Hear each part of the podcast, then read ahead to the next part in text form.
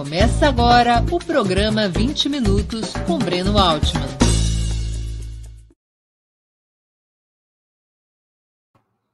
Bom dia. Hoje é 2 de novembro de 2021. Estamos dando início a mais uma edição do programa 20 Minutos Análise. Nosso tema: quem irá enfrentar Lula? Um espectro ronda burguesia brasileira e ele se chama Luiz Inácio Lula da Silva. O ex-presidente não representa nenhum movimento revolucionário ou ameaça direta ao Estado burguês, mas já estamos carecas de saber que é insanável a contradição entre capitalismo periférico e Estado soberano, democrático, de bem-estar carrega enorme potencial de desestabilização da ordem dominante, portanto, qualquer governo que, mesmo adotando reformas moderadas, atenue a superexploração do trabalho, o monopólio da terra e a dependência externa, pilares do lucro capitalista em nosso país. Por isso, os mais diversos partidos e frações da burguesia estão em polvorosa, digladiando-se por alguma alternativa que derrote Lula e, preferencialmente, afaste Jair Bolsonaro do caminho. Exatamente nessa ordem de prioridade. Primeiro, derrotar Lula. Em segundo lugar, se der, fazê-lo derrotando também a Jair Bolsonaro. O atual presidente tornou-se problemático para setores das classes dominantes. Representa risco permanente de crise político-institucional, atrapalha acordos com os estados imperialistas centrais, porque se tornou um personagem tóxico no cenário internacional. Gera um ambiente de tensão que amplia o potencial de influência da esquerda, do PT e de Lula sobre a sociedade. Ainda assim, repito, o inimigo central do capital nas eleições de 2022 não é Bolsonaro, mas o líder histórico do PT. Quais os debates, os conflitos e as alternativas dentro do campo conservador e nas suas cercanias constituem o tema de hoje do 20 Minutos Análise. Antes de começar, agradeço aos que participarem com comentários e perguntas, especialmente aos que o fizerem contribuindo com o Super Chat ou Super Sticker, se tornando membros pagantes do canal de Ópera Mundi no YouTube ou fazendo uma assinatura solidária em nosso site. Ou tudo isso junto e misturado a imprensa independente e a Opera Mundi precisam do seu apoio para se sustentar e se desenvolver. Outra forma de contribuição é através do Pix. Nossa chave nesse sistema é apoie.operamundi.com.br. Eu vou repetir: apoie.operamundi.com.br. A nossa razão social é última instância editorial limitada. Também não se esqueçam, por favor, de dar like e ativar o sininho no YouTube. Ações importantes para ampliarmos nossa audiência, nosso engajamento e nossa receita publicitária.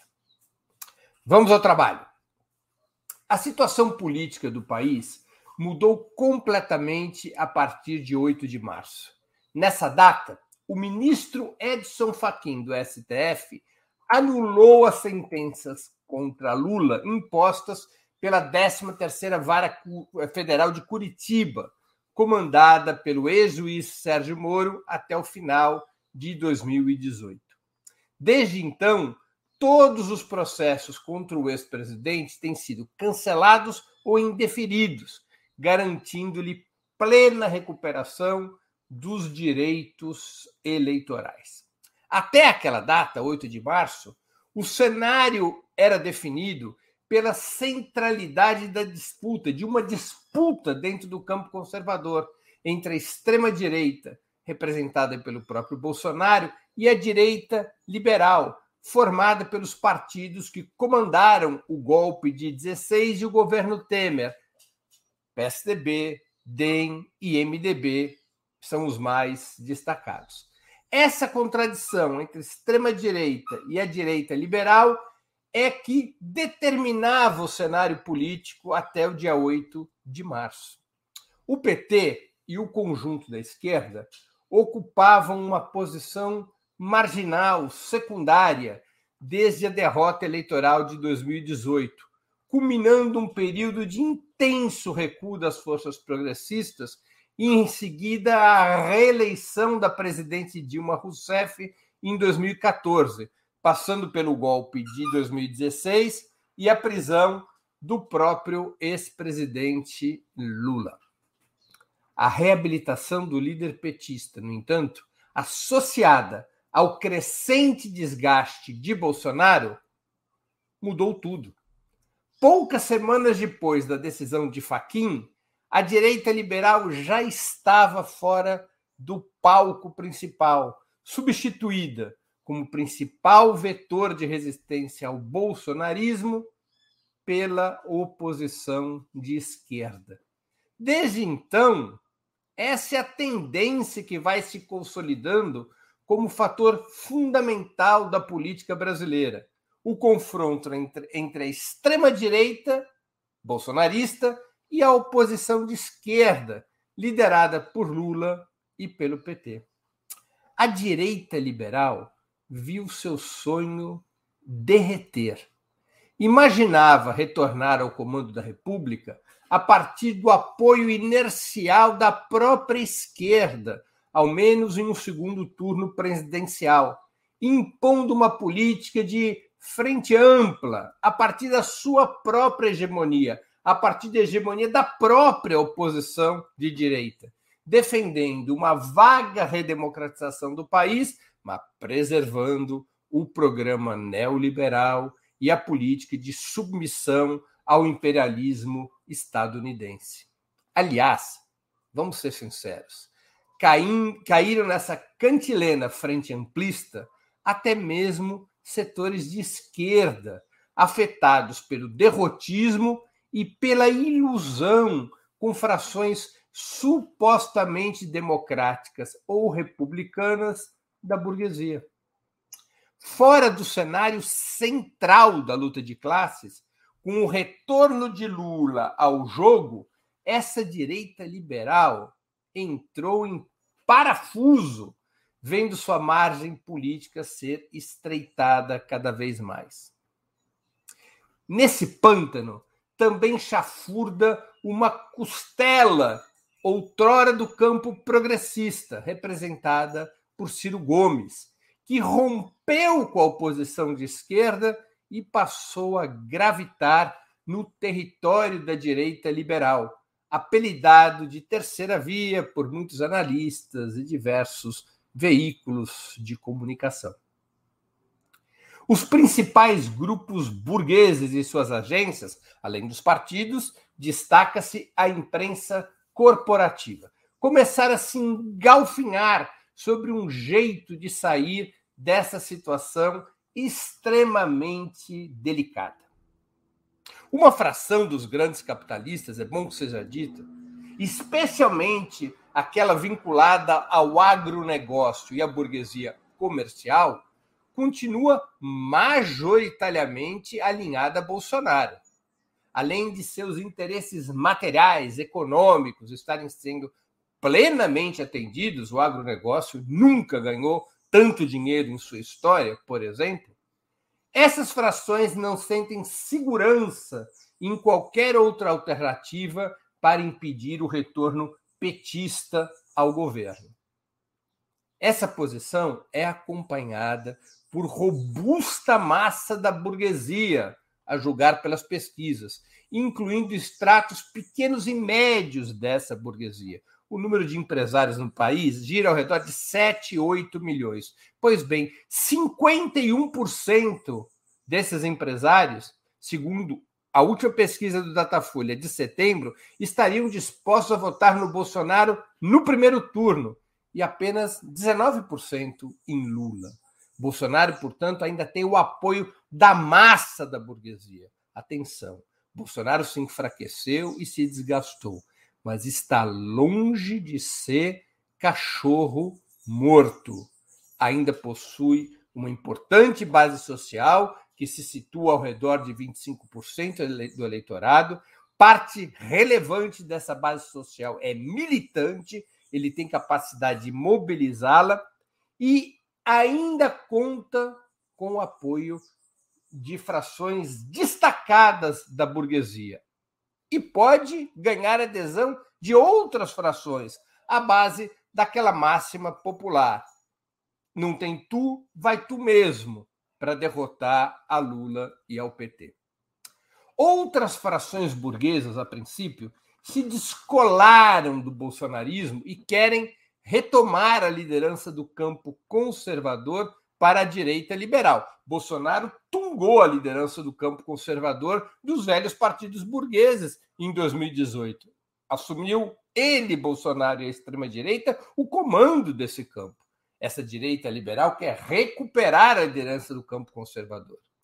Não se entendem os partidos da direita liberal, suas lideranças, não se entendem sobre candidaturas, ao menos até o momento, mas estão alinhadas essas lideranças, esses partidos, estão alinhados essas lideranças, esses partidos, é, com as mesmas teses neoliberais de sempre e com a narrativa nem-nem, nem Bolsonaro, nem Lula, buscando uma solução moderada, equilibrada, de centro. Essa é a sua narrativa para sair do aperto em que se encontra a direita liberal. Quais seriam, afinal, as principais dessas candidaturas da terceira via, do pessoal nem-nem? A mais relevante entre essas, em termos de força partidária, será decidida no dia 21 de novembro, quando o PSDB fizer suas prévias e decidir entre João Dória governador de São Paulo, e Eduardo Leite, governador gaúcho. Há um terceiro nome na disputa, que é Arthur Virgílio Neto, prefeito de Manaus, mas não paga placê, como se diz no jockey, ou seja, suas chances são muito diminutas. A disputa para valer é entre João Dória e Eduardo Leite.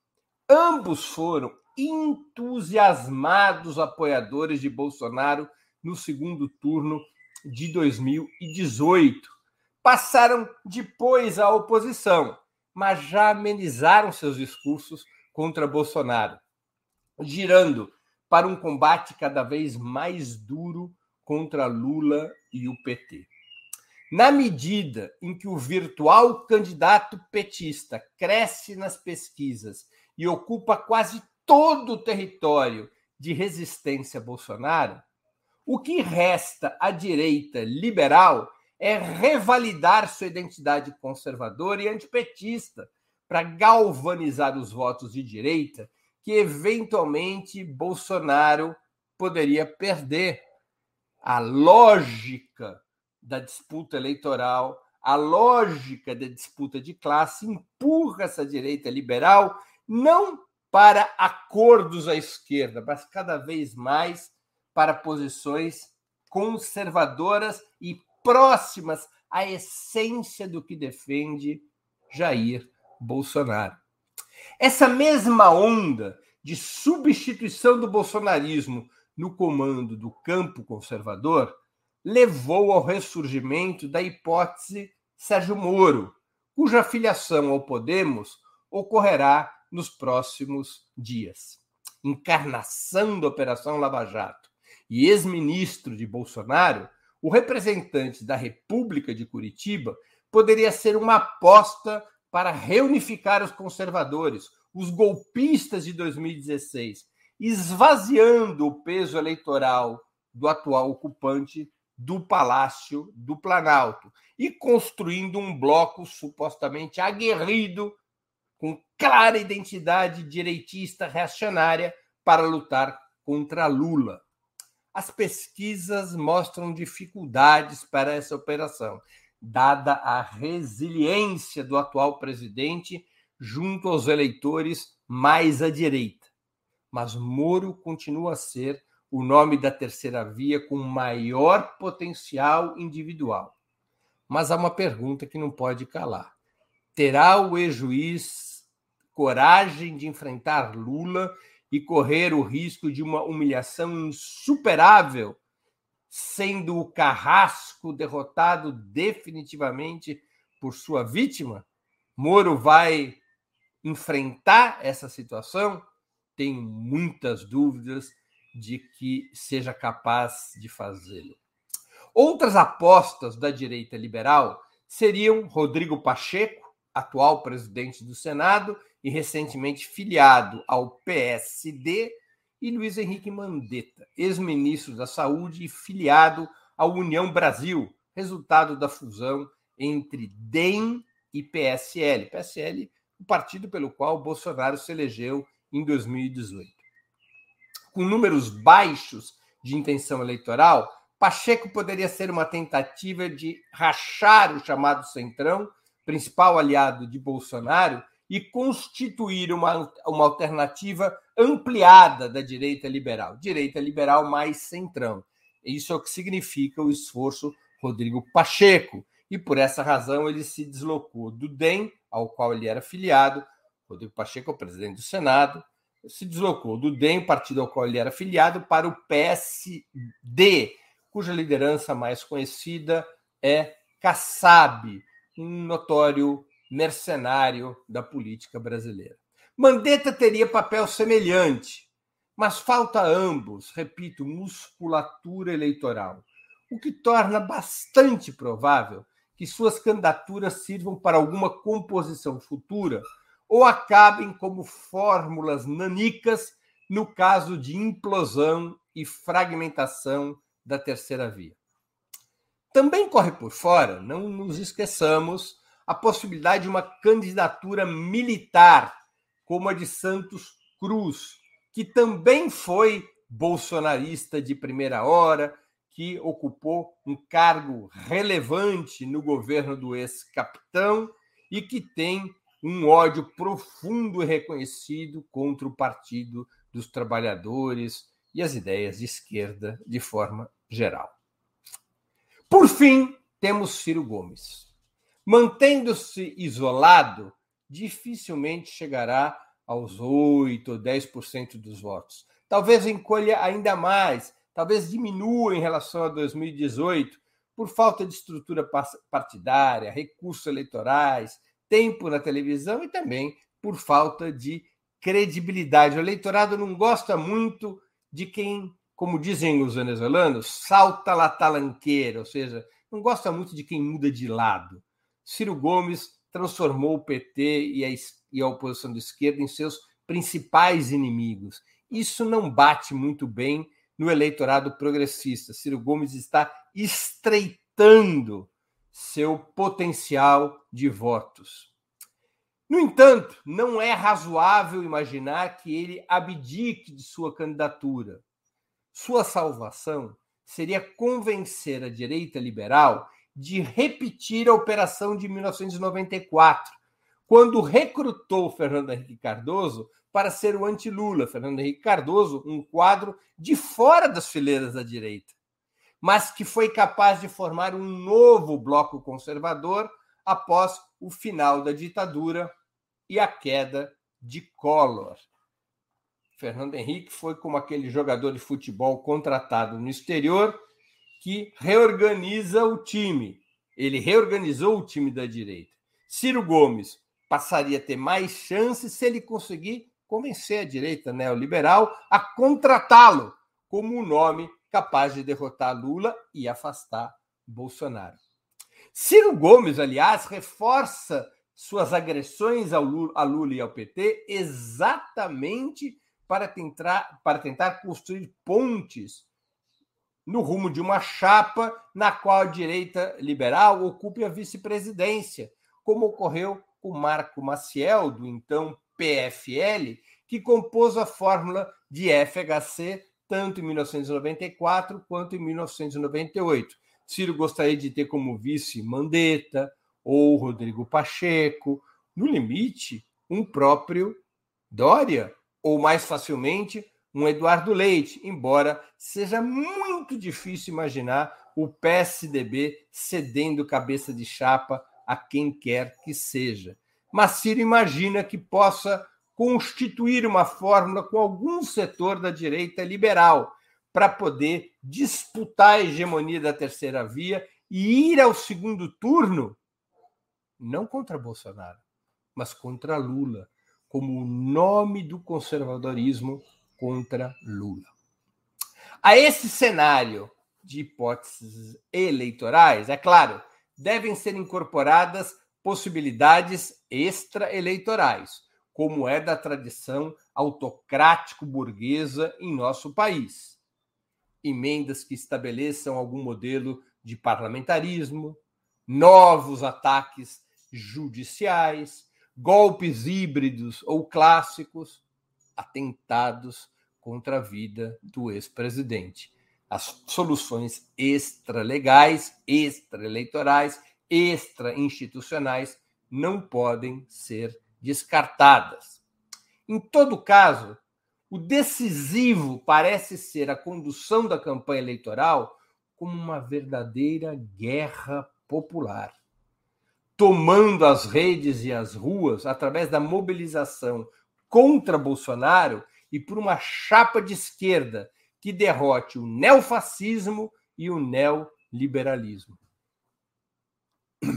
É necessário, tanto para enfrentar estas hipóteses eleitorais que a burguesia vai tentando construir, quanto para combater os riscos extraeleitorais é fundar, fundamental uma campanha eleitoral de muita mobilização, casa a casa, local de trabalho por local de trabalho, local de estudo por local de estudo. Se a campanha eleitoral não for capaz, do ponto de vista de esquerda, de impulsionar um forte movimento popular, os riscos eleitorais e políticos crescem. A saída para enfrentar esses riscos está numa poderosa mobilização popular como ossatura, como espinha dorsal da campanha eleitoral Lula presidente, no meu modesto ponto de vista. Ao contrário de afagar a terceira via, como propõem os defensores da frente ampla, o caminho mais potente, tudo indica, é combater Bolsonaro Claro, esse é o inimigo principal e desmoralizar a terceira via como aliada objetiva da extrema-direita, por sua história golpista e por defender o mesmo programa econômico, a mesma submissão, submissão ao imperialismo norte-americano que tem desgraçado o país desde 2016. Quanto mais desmoralizada a terceira via, mais fácil o enfrentamento contra Bolsonaro, mais fácil atrair os eleitores centristas, maiores até as possibilidades de ganhar no primeiro turno, penso. Para fechar ainda mais os espaços da terceira via, da direita liberal, e aumentar essas chances de vitória no primeiro turno, é preciso convencer todo o eleitorado, incluindo os que estão indecisos ou poderiam votar por um dos nomes da tal terceira via, que a única possibilidade de derrotar Bolsonaro e cortar as raízes do bolsonarismo, a única possibilidade de refundar o Estado e construir outro rumo econômico, social e cultural é a candidatura do ex-presidente Lula, liderando a oposição de esquerda e o povo brasileiro no rumo de uma vitória nessa batalha decisiva que se avizinha. Muito obrigado pela atenção. Antes de ler e responder as perguntas, gostaria de anunciar o 20 minutos de amanhã, quarta-feira, dia 3 de novembro, às 11 horas. Irei entrevistar o jornalista e escritor Mário Magalhães. O tema: Viva Carlos Marighella. Será uma entrevista em homenagem ao líder revolucionário, assassinado no dia 4 de novembro de 1969, portanto, há 52 anos, e uma pré-estreia jornalística, digamos assim, do filme Marighella, de feira, 3 de novembro, 11 horas, temos esse encontro marcado, portanto, com Mário Magalhães. Viva Carlos Marighella. E vamos às perguntas. Quero pedir para o pessoal contribuir com o Superchat, com o Super Sticker. Quem já contribuiu, eu quero agradecer. Também tornem-se membros pagantes de nosso canal no YouTube. E nós precisamos desse dízimo, dessa colaboração dos nossos eh, leitores, dos nossos espectadores, para podermos sustentar o jornalismo de Ópera Mundi e desenvolvê-lo cada vez mais. Vamos aqui, eu vou dar prioridade, tenho dito isso em todos os programas, àquelas perguntas eh, cujos autores contribuíram com Superchat ou se tornaram ou são membros pagantes do canal, do canal de Ópera Mundi no YouTube. É, Cadu Lacerda contribuiu com Superchat, cinco reais. Muito obrigado, Cadu. Breno, em sua visão, o que explica Ciro iniciar na Arena, ir para o PSDB e FHC chegar a participar dos governos petistas e acabar desse estranho jeito? Olha, o Ciro ele é uma biruta de aeroporto, né? É, essa conclusão que a gente pode ter sempre foi muito instável e por isso mesmo não há confiança no Ciro Gomes, né? O Ciro Gomes tem uma, uma grande dificuldade, como uma de suas grandes dificuldades para convencer a direita liberal a compor uma aliança, é que ninguém confia nele. Ele é, como diz a, a ópera La Donna Mobile, né? É, Ciro é volúvel ele se movimenta erraticamente ao longo de toda a sua vida. Tem uma personalidade instável. E isso. É, e uma personalidade autocentrada, né? Ele se acha o último biscoito do pacote, a última Coca-Cola do deserto. E ele opera política em função das suas vaidades e ambições pessoais. E exatamente por isso ele é errático, exatamente por isso ele vai mudando de camisa, de partido, e vai mudando de projeto e de alianças o tempo todo, o que o torna cada vez mais um personagem político, embora provido de grande inteligência racional, não emocional, embora provido de grande inteligência e até mesmo de boas intenções, Ciro Gomes não é um personagem, cada vez mais é um personagem que não suscita confiança de qualquer lado do espectro político do país. A Isa Castro também contribuiu com o superchat. Acho você muito pé no chão, diz a Isa. Mas você não acha que tem muita gente de esquerda muito confiante na vitória de Lula, inclusive no primeiro turno? Acho que sim, e isso é um erro. Vai ser uma guerra. Eu vou repetir o que eu já disse na exposição: Bolsonaro não está morto. E a burguesia brasileira, ela possui muitos instrumentos de poder até mesmo para empinar uma candidatura da terceira via.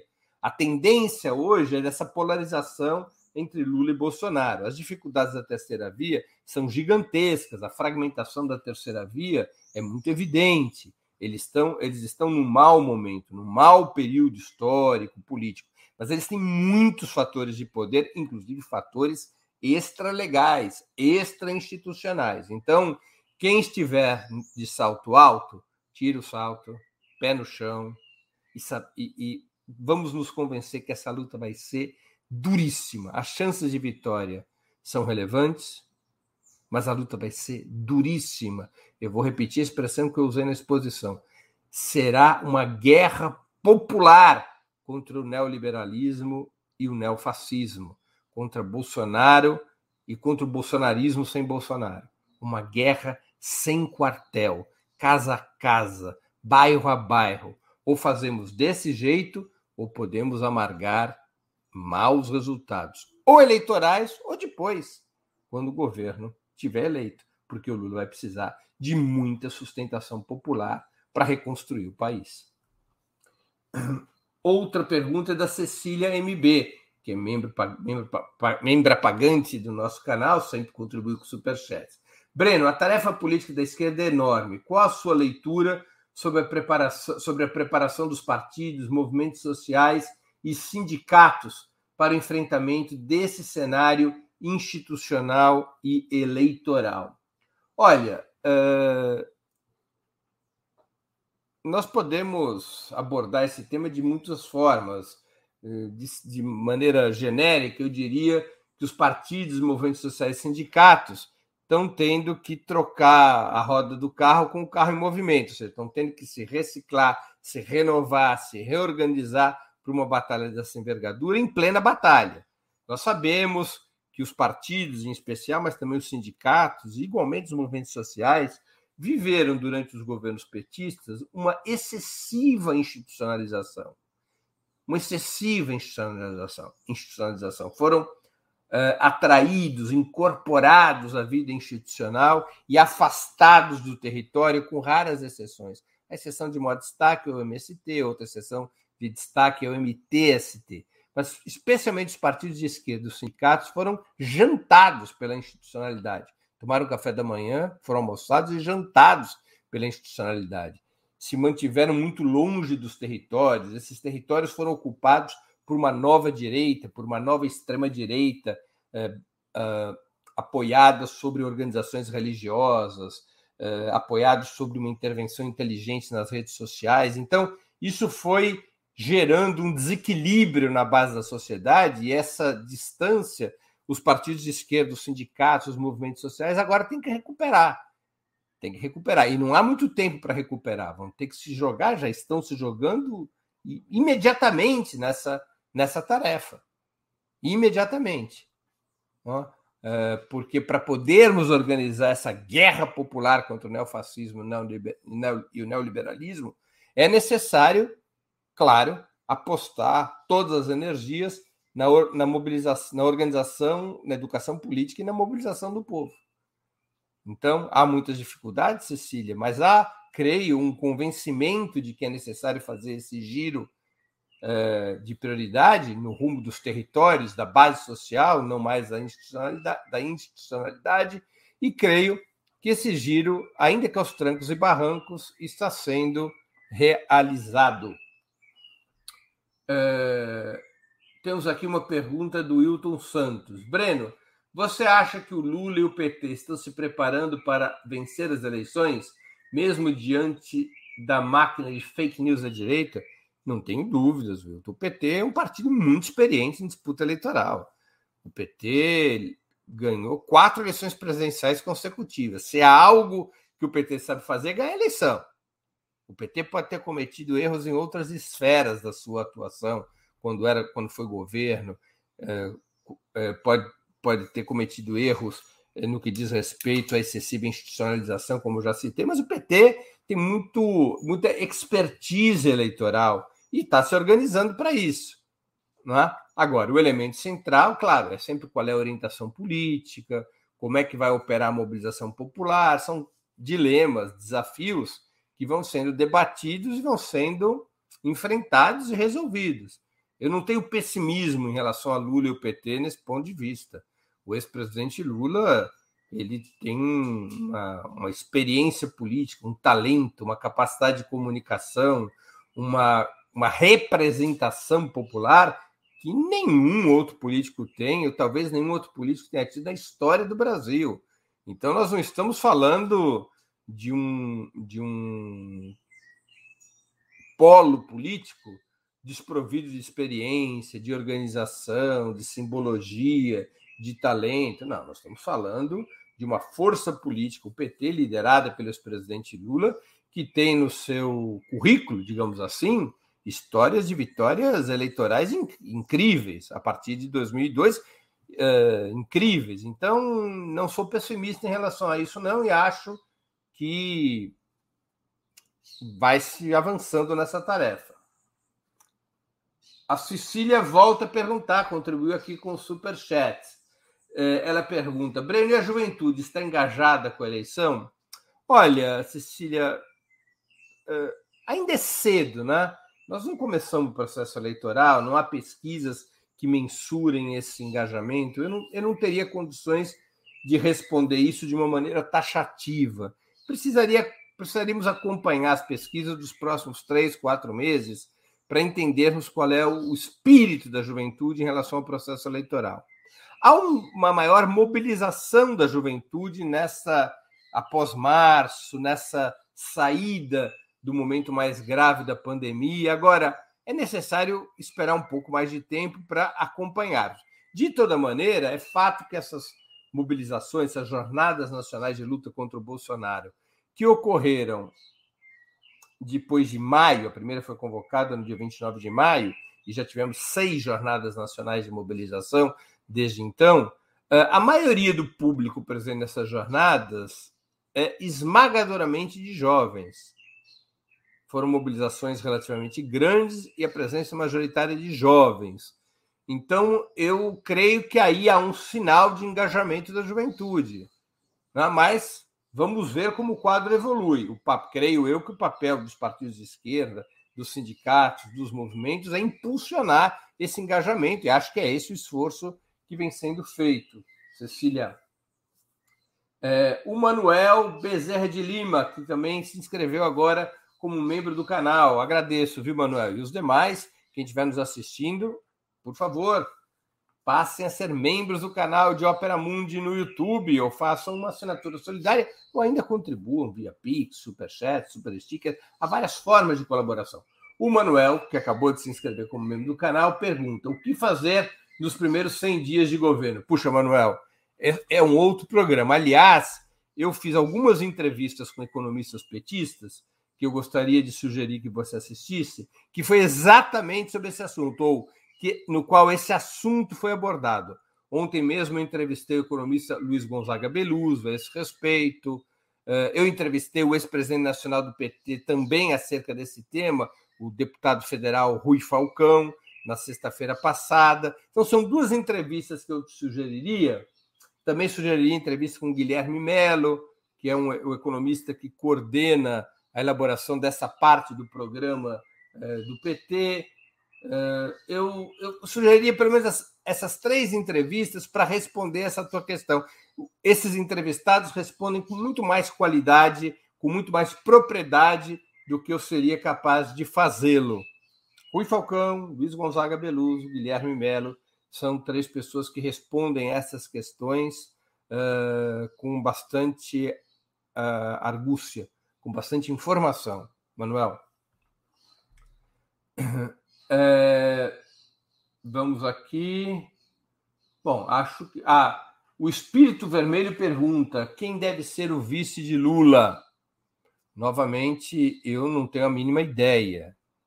Eu posso aqui imaginar um perfil. Esse meu perfil não tem nome, mas o perfil que eu acho mais adequado seria uma mulher mais jovem, bem mais jovem do que o o ex-presidente Lula, é, de preferência de uma região diferente da do ex-presidente Lula, eu acho que seria esse o perfil. Acho que esse seria o perfil. Eu não tenho um nome acoplado a esse perfil. Isso é uma, uma discussão que, no momento adequado, imagino eu, o PT, o presidente Lula, a farão. É, mas eu, o perfil mais adequado eu acho que seria esse. Não um nome tradicional da política, não um jaquetão de cabelos brancos. Não, não, não, não, não. Alguém que seja complementar e abusivamente leal ao PT e ao ex-presidente Lula. Não dá para ter uma candidatura vice que represente dormir com o inimigo mais uma vez.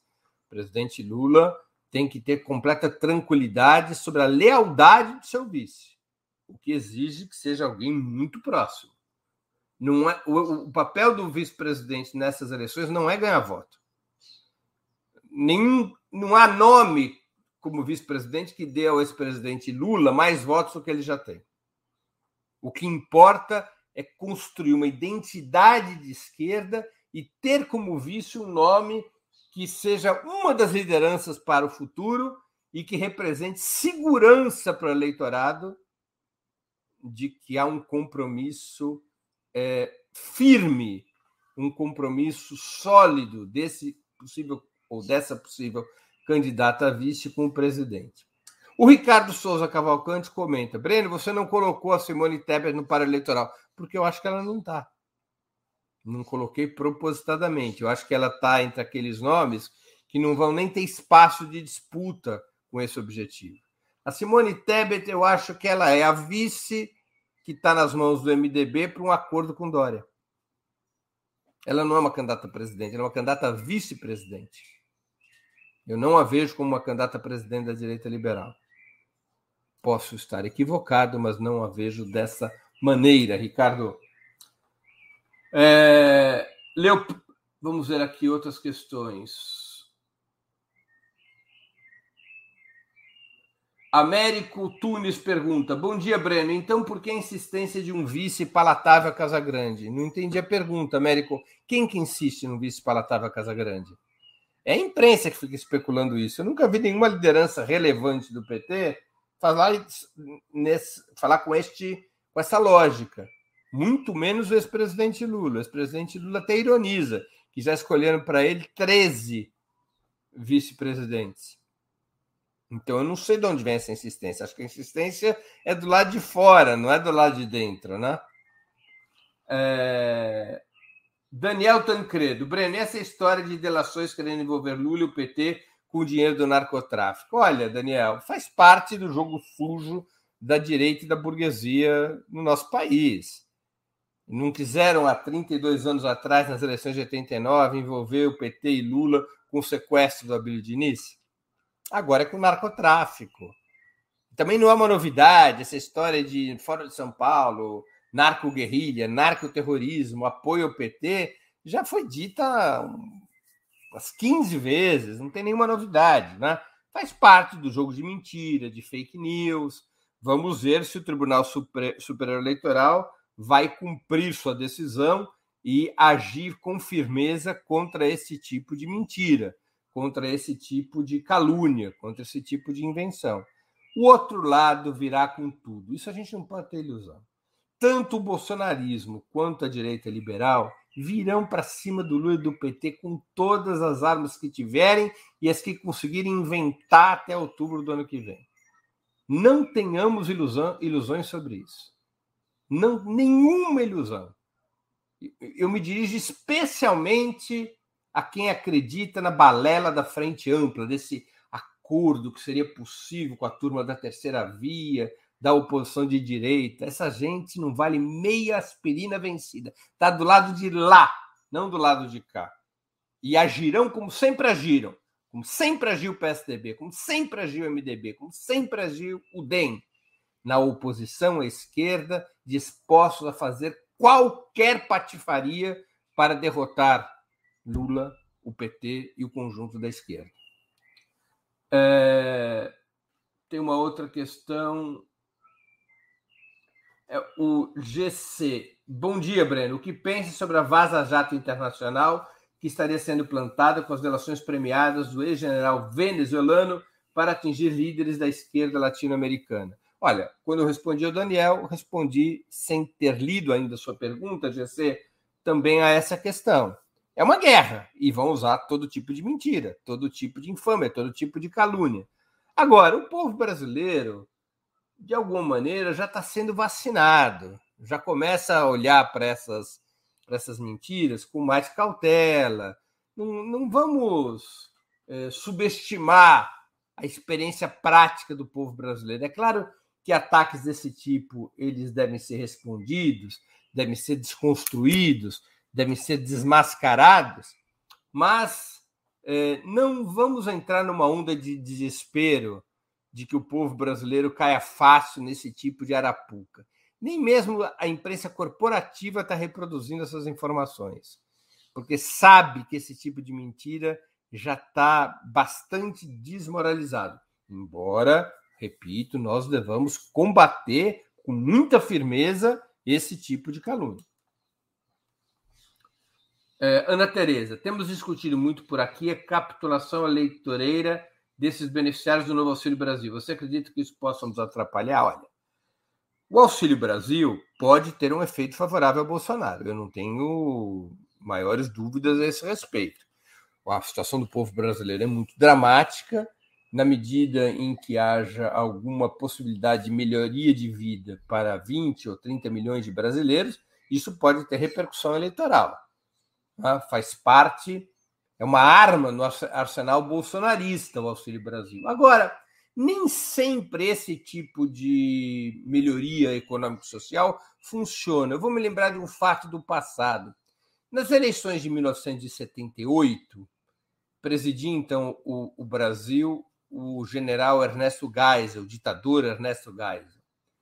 É, ciente de que a Arena, o partido da ditadura, caminhava para outra derrota eleitoral, como havia sofrido em 74, o ditador Geisel, pouco, uns 15 dias antes das eleições, naquela época as eleições eram dia 15 de novembro, um pouco antes das eleições parlamentares, em 78 foram eleições para deputados e senadores, Geisel anuncia o aumento dos salários em 10%. Naquela época, os salários de todo o país, não apenas o salário mínimo, eram regulados pelo governo federal. Anunciou um aumento de 10% dos salários. E perdeu as eleições do mesmo jeito. O povo, claro, embolsou o aumento dos salários, melhorou um pouco de vida, mas o desgaste da ditadura já era tão grande a, o desmascaramento da ditadura já era tão grande que isso não trouxe maiores benefícios eleitorais para o regime militar. Então, é difícil a gente mensurar novamente. Nós precisamos sempre, quando a gente vai fazer uma afirmação a esse respeito, de provas empíricas. Não é?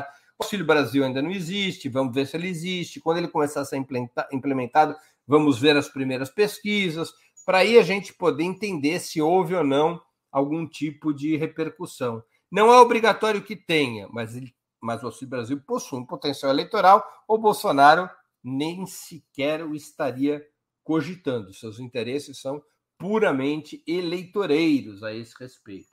O André Vinhal, como sempre, contribuindo aqui com o Dirham, que é a moeda AED, com a qual ele contribuiu para o Superchat, moeda dos Emirados Árabes Unidos. André, aprendi. Suas recentes entrevistas com Dilma e Rui Falcão mostram opiniões distintas dentro do PT e um possível governo Lula. Isso causaria uma confusão nos eleitores e daria vantagem aos rivais de Lula? Não acredito, André. O PT sempre se construiu à base do debate e da divergência. Aliás, esse sempre foi um mecanismo de fortaleza do PT, é? do PT ser capaz de abarcar distintas correntes da esquerda. O PT é um partido que tem essa característica. Uh, e, nessa, e dessa característica, o PT sempre extraiu força. Sempre extraiu força. O debate de ideias, o debate de opiniões, não enfraquecem um partido. O que enfraqueceria, claro, seria uma disputa sanguinolenta, uma disputa fraticida, desrespeitosa, mas o debate de ideias, a discussão de rumos, eh, nas sociedades modernas é inevitável que seja público, não é possível um partido de massas como o PT, ainda mais na, na era das sociedades de redes, é, é impossível de ser feito a portas fechadas. Impossível. Impossível, além de ser impossível, seria errado. Ainda que fosse possível, seria errado fazê-lo a portas fechadas. Porque os partidos eles têm que organizar o debate na sociedade e eh, entrecruzar o seu debate com o debate na sociedade. É? é, é são sociedades que já na, na qual uh, os espaços de discussão já se multiplicaram muito. Uh, não é possível fechar as portas e fazer a discussão apenas internamente. Nem o PT vai tentar isso, não é da característica do PT. E eu não tenho receio de confusão a esse respeito. O debate no PT sempre foi proveitoso, sempre fortaleceu o PT. Sempre fortaleceu o PT. E o PT sempre se manteve unido. Olha, eu vou dizer, o PT é um partido com 41 para 42 anos de vida, e eu não conheço na história brasileira e na história latino-americana um partido que tenha preservado por tanto tempo sua unidade. Qual divisão importante que teve o PT? A saída do PSOL, mas o PSOL foi uma pequena fração que saiu do PT. E foi a saída do PSTU no início dos anos 90, uma pequeníssima fração. O PT nunca teve, nunca teve, como se dizia antigamente, grandes rachas ele arbitra essa discussão internamente com qualidade. E acho que isso, eu vou repetir, é um motivo de força e não de fraqueza do Partido dos Trabalhadores. Os partidos que fechavam, os fechavam as portas para o debate eh, e deixavam o debate ser apenas internamente, tinham mais potencial de divisão do que o PT. Pega, por exemplo, a história do PCB. O PCB, a partir da grande derrota de 64, esse é o fator principal, a derrota. Eh, depois da derrota veio um debate. O debate levou a divisões sem parar no PCB. divisão de quem achava que tinha que resistir à ditadura pela luta armada, os que eram contrários, isso provocou a divisão. Marighella sai do partido, eh, Joaquim Câmara Ferreira, Apolônio de Carvalho, Miguel Batista, Jacó Gorender, Mário Alves. Antes desse, desse pessoal sair do partido, sai do partido aqueles que iriam fundar o PCdoB né, em 62. Então, quando você fecha o debate, qualquer divergência é explosiva, ela tende à ruptura. Quando o partido aceita a ideia do debate de distintas concepções, é, a divisão é menos provável, como mostra a própria história do PT, André. É minha opinião, ao menos. É, a Andrea Barcarolo, Andrea Barcarolo, ela pergunta: Acho preocupante que a esquerda não faça uso estruturado das mídias sociais e ela é nova membro pagante do canal. Duplo agradecimento, Andréia, pelo superchat e por ser nova membro pagante do canal. É, acho preocupante que a esquerda não faça uso estruturado das mídias sociais de forma organizada e de recrutamento da militância visando combater os fake news. Estão organizando algo assim? Olha, André, eu acho que melhorou já nisso, viu? É, eu sinto maior presença das lideranças, dos partidos de esquerda, nas redes sociais. Agora, vai haver sempre uma simetria, não vamos ter ilusões de que a esquerda é capaz de que a esquerda seja capaz de romper essa simetria. Da mesma maneira que a esquerda não conseguiu romper a simetria dos meios tradicionais de comunicação, não conseguirá romper a simetria das redes sociais. Por que razão? Mufunfa, capim, arame, dinheiro. O outro lá tem muito mais dinheiro. Redes sociais é grana pura. É dinheiro para profissionalização, é dinheiro para gerar conteúdo, é, din é dinheiro para impulsionamento. E a burguesia tem muito mais dinheiro do que a esquerda. Então, essa simetria vai sempre existir. Como existia, repito, nos meios tradicionais de comunicação. A burguesia conseguia ter televisões, a esquerda não. A burguesia continuar, conseguia ter cadeias de rádio, a esquerda, quando muito, uma ou outra rádio local. A direita conseguia ter, a burguesia conseguia ter jornais diários poderosos, a esquerda, quando muito, semanários, mais recentemente, lá no passado, sim, diários, nos anos 40, 50, mas essa simetria é determinada pelo dinheiro e não por erros que, eventualmente, a esquerda esteja cometendo nessa seara das redes sociais. Então, claro que tem que melhorar, tem que, tem que aprimorar, tem que pensar na linguagem, pensar na abordagem, pensar na organização, tudo isso está valendo. Mas não tenhamos expectativas ilusórias, não tenhamos é, objetivos que não são possíveis de serem realizados. Há uma simetria de forças nas redes entre a burguesia e a esquerda, ela é inviável. Não vai acontecer. Convivamos com isso, não irá acontecer.